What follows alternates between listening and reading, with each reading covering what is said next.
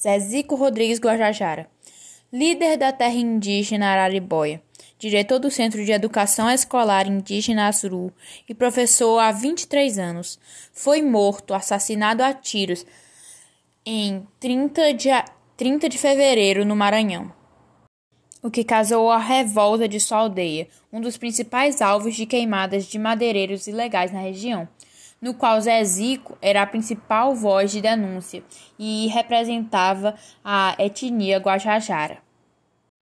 E é com esse caso revoltante de violência contra os indígenas que nós iniciamos o nosso podcast sobre as problemáticas envolvendo os indígenas no Brasil.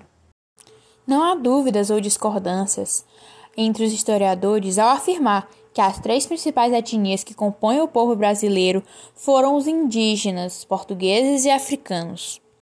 Mas a realidade é que as narrativas históricas escondem o real processo de formação do povo brasileiro, que não foi nada pacífico. Ao contrário, foi extremamente violento, fruto de uma ampla cultura do estupro das escravas e nativas pelos portugueses, além da exploração da exploração, da aculturação, da escravização, da desumanização, do tráfico e da morte de milhares de indivíduos que forjaram a sociedade e a economia brasileira. Dessa falsa impressão de homogeneidade, criou-se alguns mitos, como a democracia racial e a meritocracia.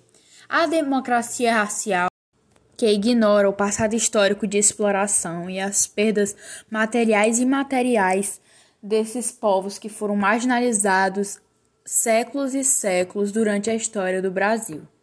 Partindo do ponto de que todas as raças são iguais e que não se deve um amparamento histórico que ressocialize e iguale e promovam uma real equidade entre todas as pessoas, todos os cidadãos brasileiros. Sendo uma ideia absurda que ignora toda essa resquício, essas marcas deixadas é, nesses povos durante anos pelas classes dominantes. Recapitulando um período histórico sombrio, desde o descobrimento e a chegada dos colonizadores no Brasil, os indígenas foram os primeiros a encontrarem com esses ditos civilizados, que tinham sobre suas costas o fardo de trazer a civilidade para esses pobres seres rebeldes e selvagens que andavam nus e eram muito inocentes e atrasados. Nesse processo, houveram muitos embates entre colonos e jesuítas que disputavam pela mão de obra e pelas almas indígenas. Nesse embate não havia lado bom ou ruim. Ambas contribuíram para a drástica redução dos povos indígenas, para a perda de suas culturas e terras, a perda da diversidade desses povos. Durante muito tempo, os indígenas tiveram sua liberdade, força de trabalho, sua cultura, sua língua, sua religião e até sua alma roubada. Tiveram-se até algumas leis que promulgaram e garantiram alguns direitos, mas de forma inadequada, onde visava o incorporamento dos indígenas a um padrão civilizatório é, colonizador. Contribuiu para a construção de certos estereótipos sobre os nativos, como que eles eram selvagens, inocentes e preguiçosos, já que eles foram expostos a atividades a que não estavam acostumados.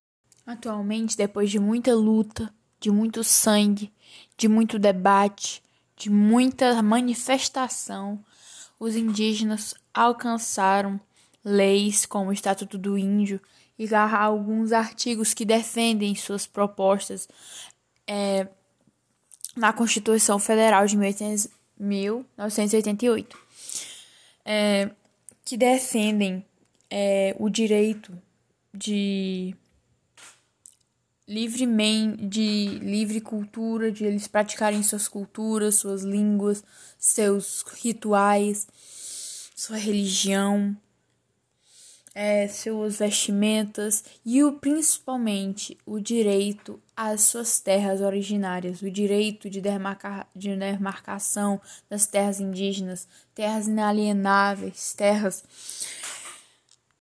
sagradas imprescritíveis, onde o posso e a posse e o uso são exclusivos dos indígenas.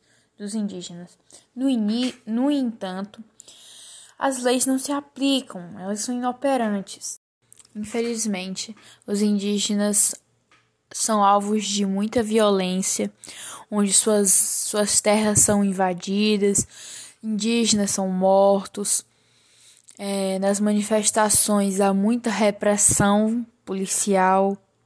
As demarcações de terras são demoradas e não garantem os direitos de preservação da terra, nem de segurança aos indígenas, onde elas são constantemente invadidas pelos garimpeiros, fazendeiros, grileiros que utilizam dos recursos das terras e expulsam muitas vezes os indígenas para fora de suas terras.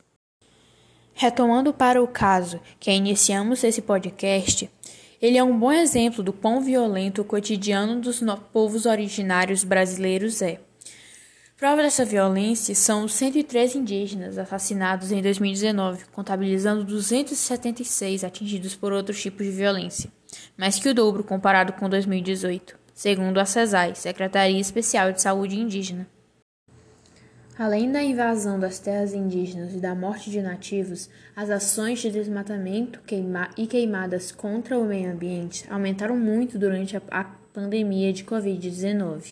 Nesse contexto, percebe-se uma íntima aproximação do governo e do ministro do Meio Ambiente com a bancada ruralista e o agronegócio que, visando a expansão agropecuária na Amazônia, provocou queimadas e a devastação da floresta amazônica. Retornando um pouco no passado, podemos lembrar de uma reunião secreta do presidente Bolsonaro com os, com os ministros, onde o ministro do Meio Ambiente, Ricardo Salles, se refere a passar a boiada, entre aspas, o que faz referência a meio que desregular as medidas de proteção ao meio ambiente que favoreciam o agronegócio, que favoreciam o agronegócio. E dado a desatenção das mídias a esses temas, entendeu? Por conta que o foco das mídias estava na pandemia de Covid-19. Então, essas ações de meio que criminosas é, ficar, passariam despercebidas além das diversas medidas que fragilizaram a FUNAI, a Fundação Nacional dos Índios, e as que atrapalharam a fiscalização e o cumprimento das leis de proteção do meio ambiente e das comunidades indígenas ao longo do governo de Jair Bolsonaro.